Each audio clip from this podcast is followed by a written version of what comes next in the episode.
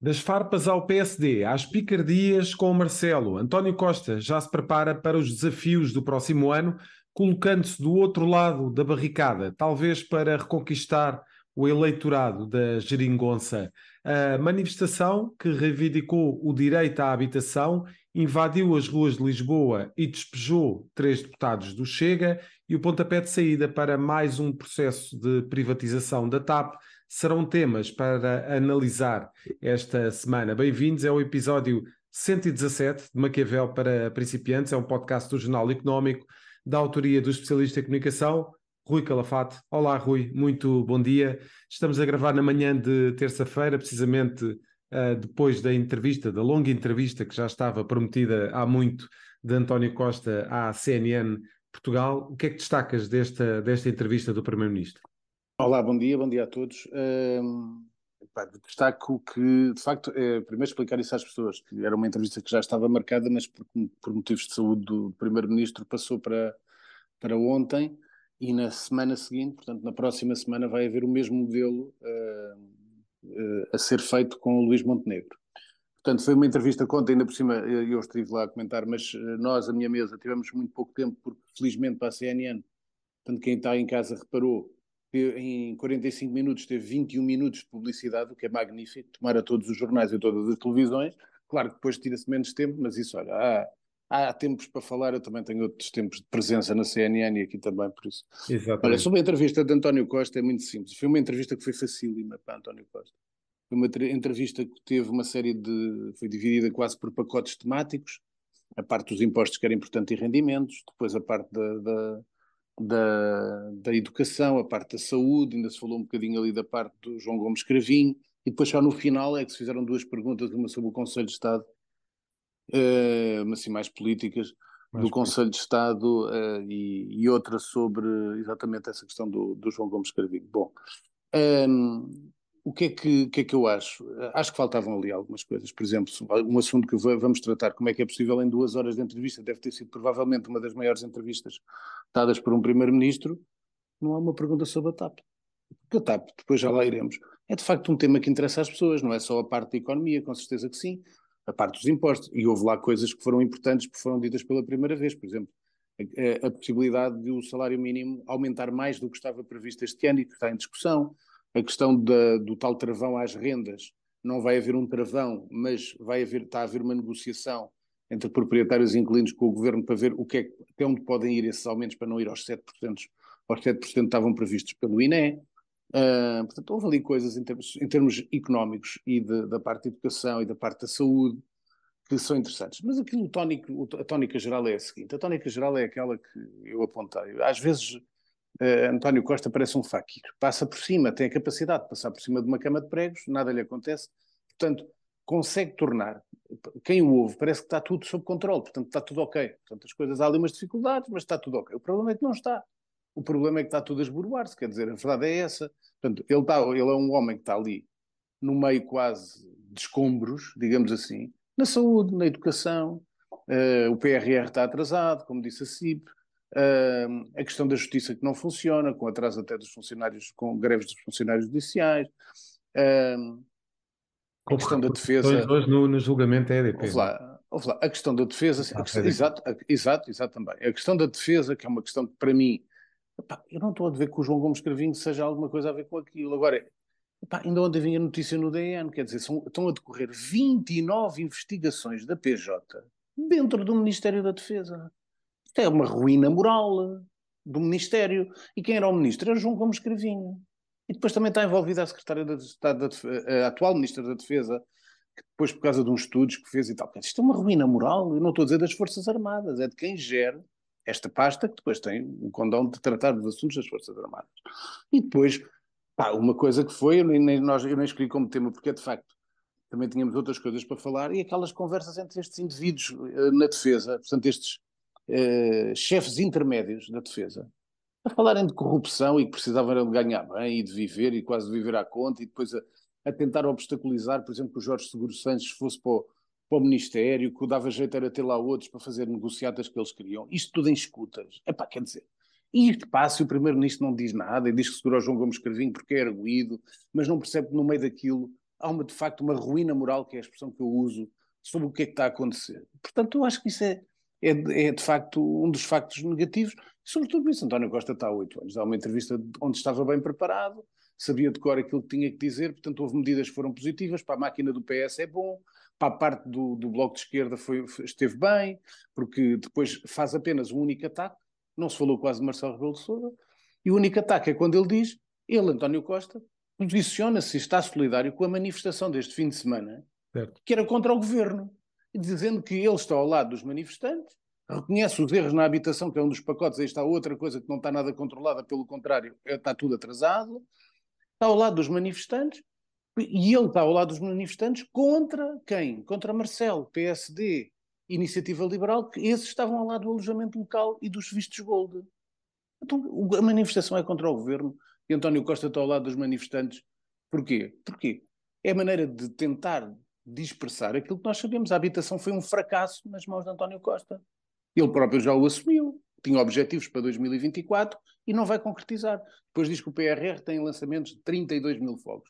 Ok, tudo bem, mas o objetivo que era é tal coisa que eu já vos disse aqui, de vez em quando Portugal precisa ter objetivos. Pá. Dizer, nós vamos construir X. Nós, tal, tal, tal, vamos para ali. Quase ser gerido como uma empresa, dentro, como é óbvio, daquilo quem está a ouvir compreende, que há serviços, que são saúde, educação, que não têm que ser geridos como uma empresa, são prestação claro. pública de serviços públicos. Portanto, é bom que as pessoas não misturem. E, portanto, acho que a entrevista foi boa para António Costa, foi um passeio. Rui, vamos passar para um, um dos temas fortes de, daquilo que foi a semana passada, mas naturalmente vai ter repercussões nos próximos, nos próximos meses, que tem a ver com o lançamento do processo de privatização da TAP. Fernando Medina uh, definiu ali alguns parâmetros, uh, talvez o que tinha, tenha ficado mais na retina uh, tenha sido o facto de o valor de, de, dessa, dessa percentagem que, que vai ser vendida. Uh, portanto, não, não, será pelo valor mais alto, digamos, uh, há ali uma série de outros fatores que o governo vai ter em conta para escolher qual é o próximo parceiro na TAP. O que é que te parece em relação os moldes, os moldes desta reprivatização parecem-te execuíveis? Bem, vamos lá, isto aqui são vários tópicos, que é o seguinte. Primeiro, isto é um buraco de coerência de António Costa e do governo, porque já foi dito tudo e nada sobre o assunto. Quer dizer, houve uma, uma, houve uma nacionalização. Dizem que tinha que ser para salvar a companhia, mas depois, não foi só para salvar a companhia, depois começa o marketing, comandado por Pedro Nuno Santos, a dizer que a TAP era muito importante para o país, para desenvolver o país, para os empregos do país, para os fornecedores e produtores do país, era tudo bom para a TAP. As novas de repente, de, Claro, depois de repente, de repente, corre mal politicamente, o que é que o governo quer? Quer desfazer-se rapidamente da TAP. Porque, como eu disse desde sempre, a TAP era o Vietnã do governo. E foi. E, portanto, querem sair dali rapidamente, tal como também a América saiu rapidamente eh, do seu Vietnã, com elas, ficaram com elas, mas querem sair rápido, portanto, nem estão a olhar o assunto. Portanto, já vai. Agora, Fernando Medina diz que, portanto, a base é os 51% de privatização. Mas nos três dias antes, como tu te lembras, no debate eh, que houve na Assembleia da República, o Primeiro-Ministro admitiu que pode ser até 100%. E depois o, o, Presidente da República é que disse, atenção, espero que deixem lá uma percentagem por causa das questões de garantir a soberania do Estado português, que era isto que ele dizia no passado. Portanto, há aqui primeiro um buraco de coerência. Segundo, o que é que é difícil? Nós, nós temos várias companhias interessadas, mas todos os especialistas todos os especialistas escritos nas televisões, estou a falar de especialistas da aviação, não uhum. estou a uhum. falar da política nem do documentário. Uh, todos dizem que este é um magnífico momento para comprar, mas não para vender. E nós vamos vender no momento em que os outros querem comprar rapidamente. E que pode não ser o melhor momento para vender. Depois, outro tópico. Apresento, querem vender já porque apresentaram lucros e a companhia está a correr bem. Ah, pois, mas estão lá. Então, mas os lucros e a companhia está a correr bem foi por mérito da senhora, despediram com justa causa. Três, quatro, queres mais? E Olha, a qual terá que ser indemnizada? Terá que ser indemnizada, pode ser até 6 milhões, que foi aquilo que ela pediu.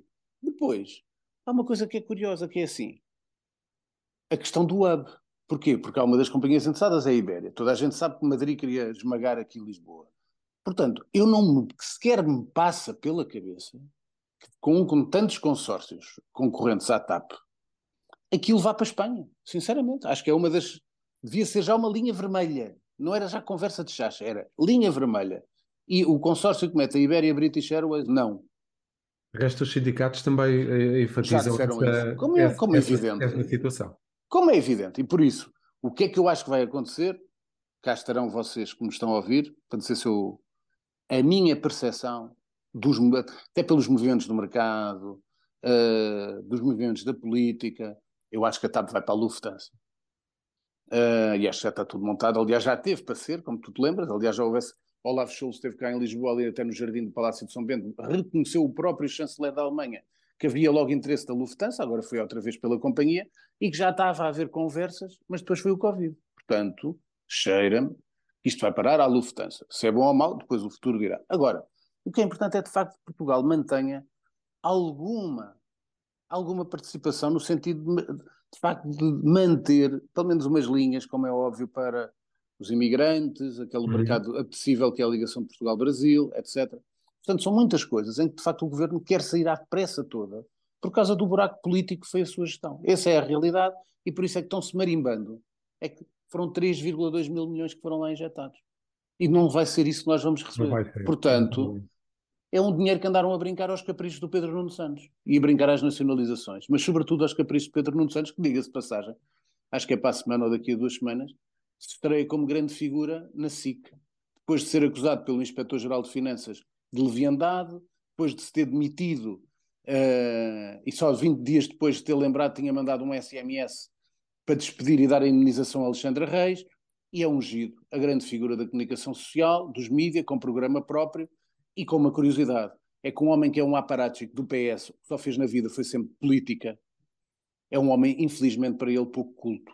E, portanto, vai fazer a gestão do dia, se calhar também vai dar uns livrinhos para, para a tia Malvina de, de Moimenta da Beira, coisas assim, para dar popularidade e limpar a imagem da leviandade que foi a sua gestão da TAP.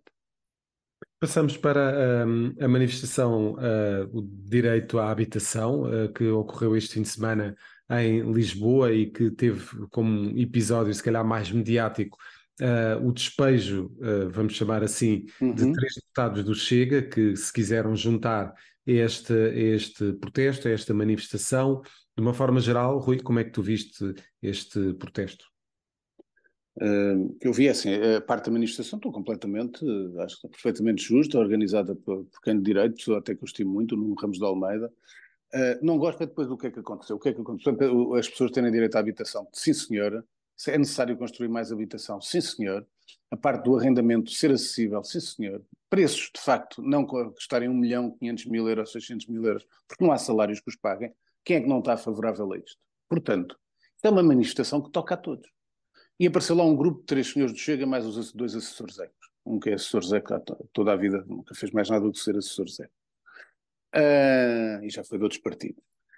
E, portanto, uh, o, que é que, é o que é que eu acho que está mal? Ora, as pessoas não gostaram da presença do Chega, têm o direito de não gostar. Mas o Chega faz parte, representa dezenas, centenas de milhares de portugueses que votaram no Chega e que têm representação parlamentar.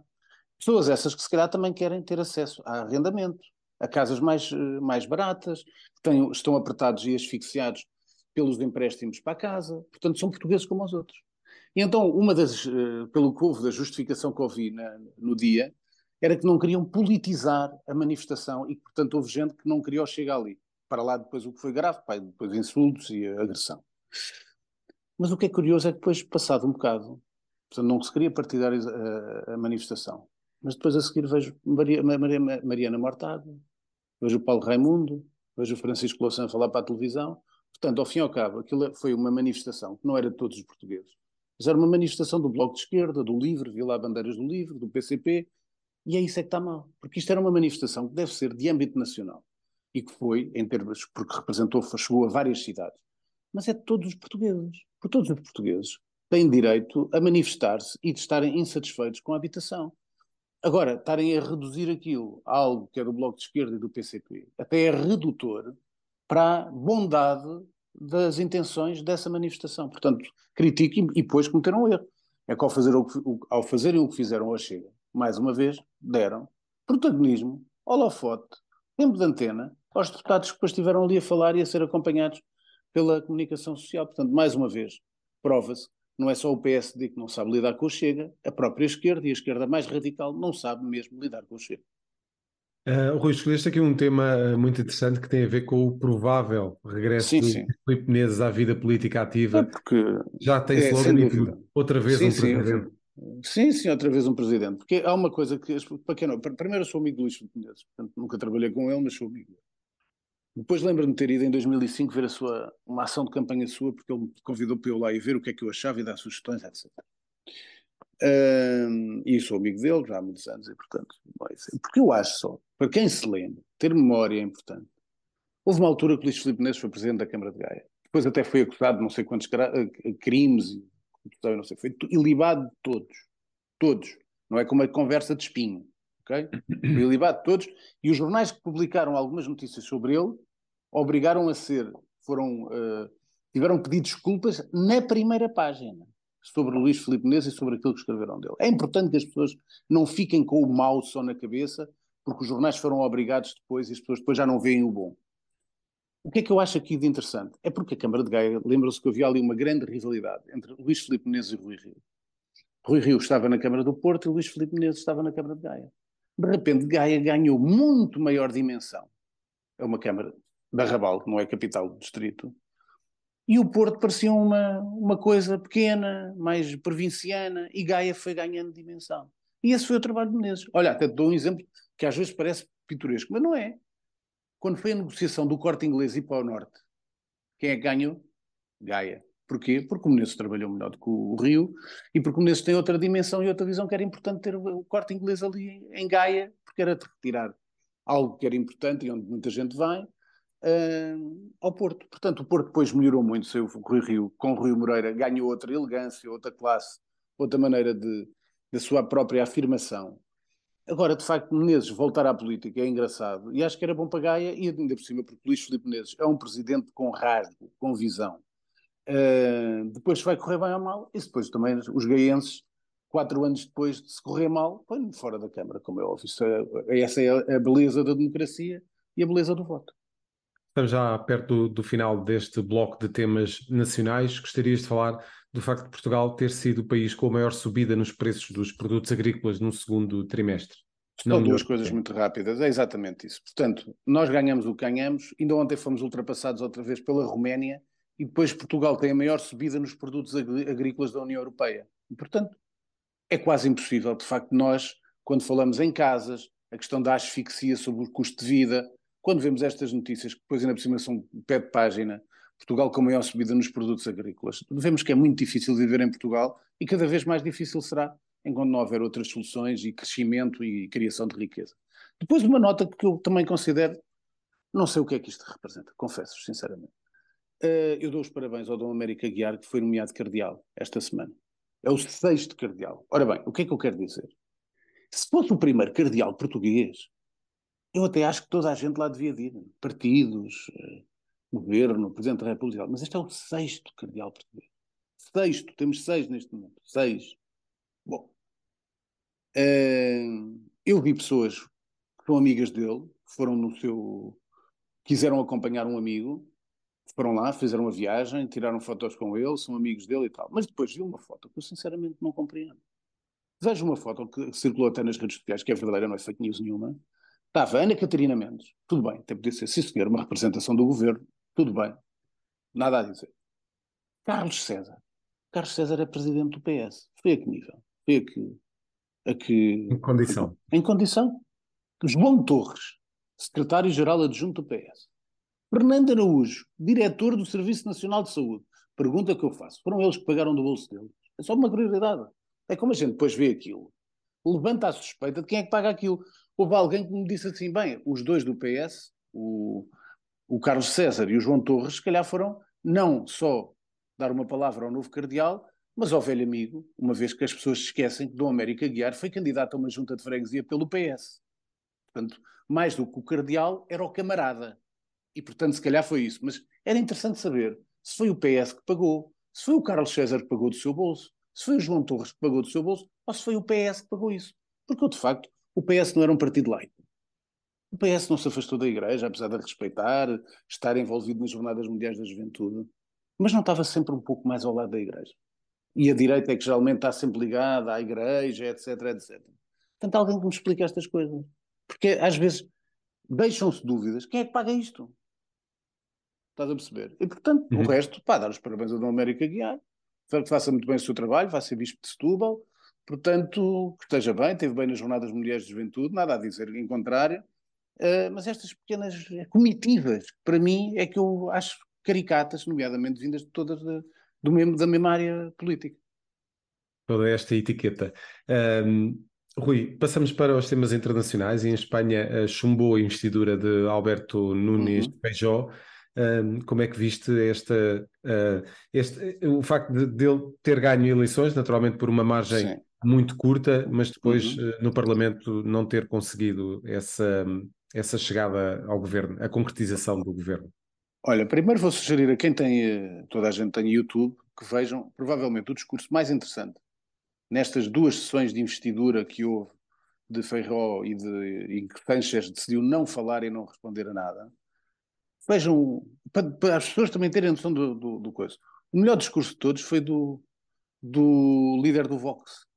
E, portanto, se forem ver a, a, a, sua intervenção lá no, nas cortes, uh, vão ver que, de facto, há um discurso ali muito bem montado uh, e vão ver aquilo que eu já tinha aqui.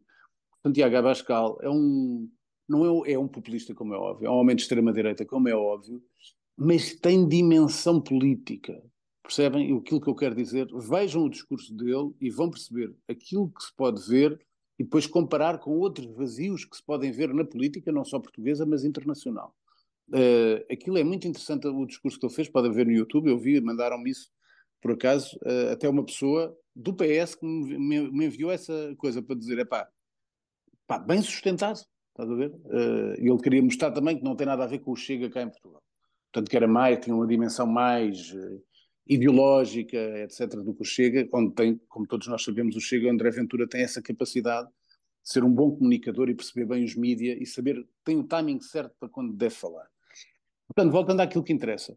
Sanches, nós já sabíamos que ia ser presidente do governo, vai ser, foi chamado pelo, hoje manhã, foi chamado pelo, pelo rei, Uh, vai apresentar a sua solução. Ou seja, já sabíamos que ia ser um líder da oposição, vai combater nas ruas, como já esteve na semana passada, e de facto é uma. Chamaram lá em Espanha a geringonça Frankenstein, porque de facto pá, uh, Pedro Sánchez vai ter que se unir a um prófugo, e portanto essa é a realidade. Tem que falar de amnistia, tem que dar margem para o independentismo catalão, e portanto, quer dizer, quase para a sua sobrevivência, pode abrir algumas portas para uma sublevação, sobretudo das autonomias.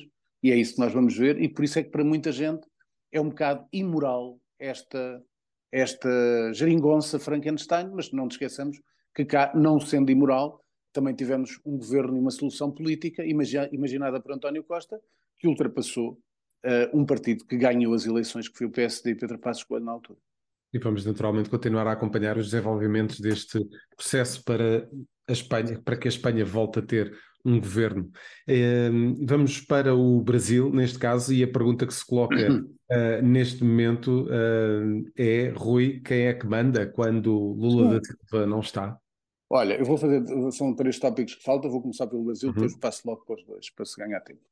Um, é de facto, eu já sabia disto, aliás, em conversa com outros comentadores, que nós, quem esteve a comentar o Brasil, o Brasil na altura das eleições, José Paulo Faf, o Miguel Relvas, o Seixas da Costa também, aqui também, como sabem, que também tem um podcast do Arte da Guerra no Jornal Económico, e os quatro combinámos, falámos lá na altura, lá em bastidores, uh, e isto é que o peso enorme que ia ter a mulher de Lula, a Janja, e portanto é isso que corre neste momento no Brasil. O Lula está fora porque teve uma operação, depois apareceu também, aproveitou para fazer uma operação plástica às pálpebras, e no Brasil acha-se que há maior influência da Janja do que do, do vice-presidente Geraldo Alckmin. E, portanto, quem manda, eu sempre achei que iria ser, eu e os meus colegas também achavam isso, uh, sempre achavam que a Janja ia ter um, um, papel predominante, como nunca teve uma primeira-dama no Brasil, e eu acho que está a acontecer isso. E, portanto, há um apagamento de Geraldo Alckmin e uhum. uma afirmação da Janja. Num, isto tudo numa semana em que Bolsonaro a justiça brasileira diz que não vai ser candidato nas próximas eleições, o que abre de facto aquilo que já tínhamos falado do jogo, era se a justiça o impedisse, que teria que haver do lado da direita uh, uma nova alternativa, e isso poderá ser, como é óbvio, como já tínhamos falado, um dos filhos de Bolsonaro, ou, sobretudo, Tarcísio de Freitas, governador do Estado de São Paulo. Depois, duas coisas ligadas por acaso, sendo fora, que é, na América, está tudo bloqueado, nomeadamente o orçamento, porque há uma facção republicana anti-Ucrânia e que não quer dar dinheiro, como já tínhamos falado até na semana passada, ou há duas, não, não, não se, bem me recordo, a propósito dos republicanos, vai haver, eh, portanto, está a bloquear porque não quer dar mais dinheiro para a Ucrânia, porque efetivamente são milhares e milhares de milhões que estão a ser dados em armas e em apoio, em dinheiro, e portanto, essa facção republicana acho que vai ser muito marcante isto que evolução é que vai ter nestas eleições agora presidenciais Exato. em 2024 e o que poderá suceder dali. Depois, em dificuldades que estão, portanto, atrás, bastante atrás do, do Labour, é o, a convenção, eh, o Congresso dos Stories, que, do, que portanto, põe o, o Rishi Sunak, que tomou o poder depois de, dos tempos muito rápidos, diria assim, de Liz Truss e depois também da confusão habitual que envolve Boris Johnson. Ainda esta semana mais outra confusão com uma nanny, não sei se tu viste, bebeu um copo com a nanny, portanto trata das crianças dele e da mulher. Portanto, logo uma, mais uma daqueles uma daquelas novelas cor-de-rosa que é para as revistas e para, para, os jornais sensacionalistas. Portanto, o Partido Conservador está a tentar uh, renovar-se, mas neste momento, e até curiosamente, até porque nem acho que seja grande coisa o líder do Labour, mas efetivamente por todos os percalços que teve nos últimos tempos, o, o, os Tories estão, o Partido Conservador estão abaixo do, do Labour e, portanto, vão aproveitar este congresso que começou no fim de semana, mas eh, está difícil e, portanto, não sei como é que Rishi Sunak vai dar a volta. Tens aqui um tema de mídia, Rui, tem a ver com o X, ah, pois. Twitter, a maior fonte de desinformação entre É isso mesmo, era só chamar a atenção. Eu cada vez menos, quem, quem for ao Twitter vê que eu não escrevo lá nada, nem ponho lá nada. Eu uso basicamente o Twitter hoje em dia para o acesso a publicações de jornais estrangeiros e é ali que acompanho muita coisa de atualidade política internacional e social de, em termos internacionais. Isso tem, tem interesse, sobre o resto não vejo, confesso, não vejo ninguém, não, não vou ao Twitter, estou marimbando é um assunto que não me interessa, eu não escrevo lá nada, porque é exatamente porque eu comecei a perceber cada vez mais que uh, o Twitter tinha mais perfis falsos, gente sem identificação, cada vez mais parecido com, a, com, a, com os botos a céu aberto, que eram as caixas de comentário dos jornais uh, no digital.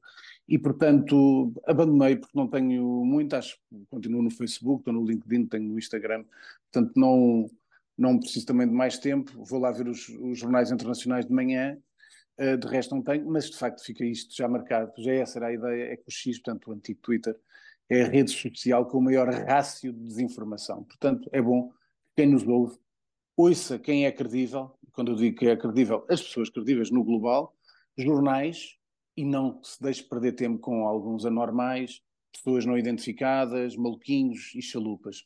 Portanto, é um conceito que deixo, sendo que, como sabem, tenho uma capacidade de liberdade das pessoas lerem aquilo que bem lhes apetecer. Só gosto é de avisar e de deixar esta nota. Rui, e que se ganhe tempo para as suas sugestões culturais. Sim, olha, então vamos começar.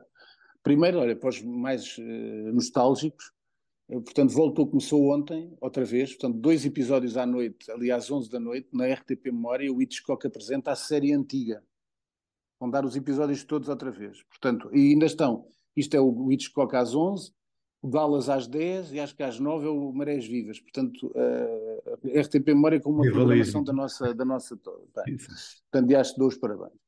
Depois, uma, um documentário, eu gosto muito do Vermeer, que é um, um, um, pintor que eu gosto bastante, e portanto há um, há um documentário que se chama Próximo de Vermeer, que estreia, estreia no Filmin, na plataforma Filmin, e portanto que recomendo. E depois, livros, deixo aqui três, que era um que eu não tinha lido, pá, que tinha, confesso, não tinha lido, e, portanto, que era As Leis da Fronteira, do Javier Cercas, para mim é um dos melhores escritores espanhóis da atualidade, e depois da morte do Javier Marias, ainda mais o Javier Cercas, o Eduardo Mendonça, que é outro escritor que eu gosto muito, são escritores que se devem acompanhar, para lá do Arturo Pérez Reverte, como é óbvio, mas esse, naquela faceta às vezes tem livros mais populares, do Capitão Alatrista, etc. Pois, isto, tu vês pelo título do autor, chama-se David de Jong, e o título do livro é Bilionários Nazistas. Vê-se logo que isto é uma edição brasileira, foi um dos livros que eu encomendei na Travessa. Isto é a história das grandes dinastias e das grandes marcas e como é que apoiaram Hitler e como é que continuaram a faturar durante o nazismo. É um livro muito, muito, muito interessante, recomendo, bilionários nazistas vão à livraria de Travessa e encomendam. Depois, como o Dr. Paulo Portas, como tu vês já aqui os livros, não sei se consegues ver, páginas Sim. muito amareladas, porque este já é muito antigo. Paulo Portas, no outro dia, disse num comentário que o melhor livro político de sempre é o Leopardo, do Tomás e, do, do, do Tomás e de Lampedusa. Portanto, eu recomendo sempre o Leopardo, apesar de eu não achar que seja provavelmente o melhor livro político de sempre. Aliás, eu tenho outras perspectivas sobre o que é um livro sobre o poder. Apesar deste livro ser um livro, é uma obra-prima, recomendo a todos. Nunca viram se virem um filme também do Luquino Visconti com Alain Delon e a Cláudia Cardinal, uh, mas é de facto uma das obras-primas da, da literatura. Recomendo esta é uma edição já mais antiga da Dom Quixote, já mais amareladazinha, já tem muitos anos, e portanto recomendo, acho que ficam, fazem bem em tentar acompanhar isto. Por último, pergunta da semana. pergunta da Essa semana. é uma questão que faz. Epá, não sei se viram esta semana, portanto, a abertura do governo para uh, contratar médicos estrangeiros para o Serviço Nacional de Saúde. Mas há aqui um problema. A pergunta é esta: porquê é que não aumentam os médicos portugueses? Porquê? A média, ainda ontem António Costa disse isso na entrevista, a média do salário de um médico no Serviço Nacional de Saúde, a média são 1.600 euros. Então estes senhores decidem admitir médicos estrangeiros a pagar entre 5 mil a 6 mil euros por mês. Pois, é justo. E é isto, pois, quem está, pois compreende-se porque é que há greves dos médicos, porque é que estas federações dos médicos e não sei o que mais estão sempre em protesto e sempre na televisão, mas de facto parece-me, em termos de bom senso, nós precisamos de mais médicos vão buscar médicos ao estrangeiro, mas vão pagar 4, 5 vezes mais do que pagam aos médicos portugueses. Uma alternativa. E porquê é que a ordem dos médicos não abre o número de clausos de licenciados em medicina e até pessoas que têm 18 e 17,8 se calhar dariam melhores médicos do que alguns uh, estudantes que têm 19 e que se calhar não têm capacidade de comunicação que outros têm, porquê é que não abrem um bocadinho mais e criam mais números no, nos, nas faculdades de medicina em vez de formar 150 por ano, estou a dizer ao calhas, porque é que não se formam 250? E aproveita-se os alunos que têm 18. Há alunos, uma amiga minha de Sesimbra, filha de um senhor que é muito meu amigo, vai para dentista, média dela é 17.7. são mais médias? Não, mas para médico não dá. Portanto, e por que não aproveitar-se e alargar-se mais aos jovens portugueses, em vez de pagar fortunas a quem vem de fora? E se calhar alguns com as especialidades que outros e a categoria de qualidade que os nossos médicos têm e já a experiência que têm de lidar com o Serviço Nacional de Saúde. Deixei esta reflexão, que eu, se calhar está algum médico está-me a ouvir pode dizer que é um disparate, mas eu tento fa fazer as coisas, não sendo especialista em saúde, como é óbvio, mas tento ver as coisas com algum bom senso. Tem sido sempre essa a matriz nestes 117 episódios que temos do Maquiavel para principiantes. É isso mesmo, Rui. Muito obrigado. Até para obrigado. a próxima semana. Fechamos assim o Maquiavel para principiantes. Ouça e acompanhe este podcast no Spotify, Google Podcasts e Apple Podcasts. Este é um programa da autoria de Rui Calafate, conta com a condução de José Carlos Lourinho e o cuidado técnico é de Nuno Braga. A música está a cargo de Caspar. Fechamos o manual. Até para a semana.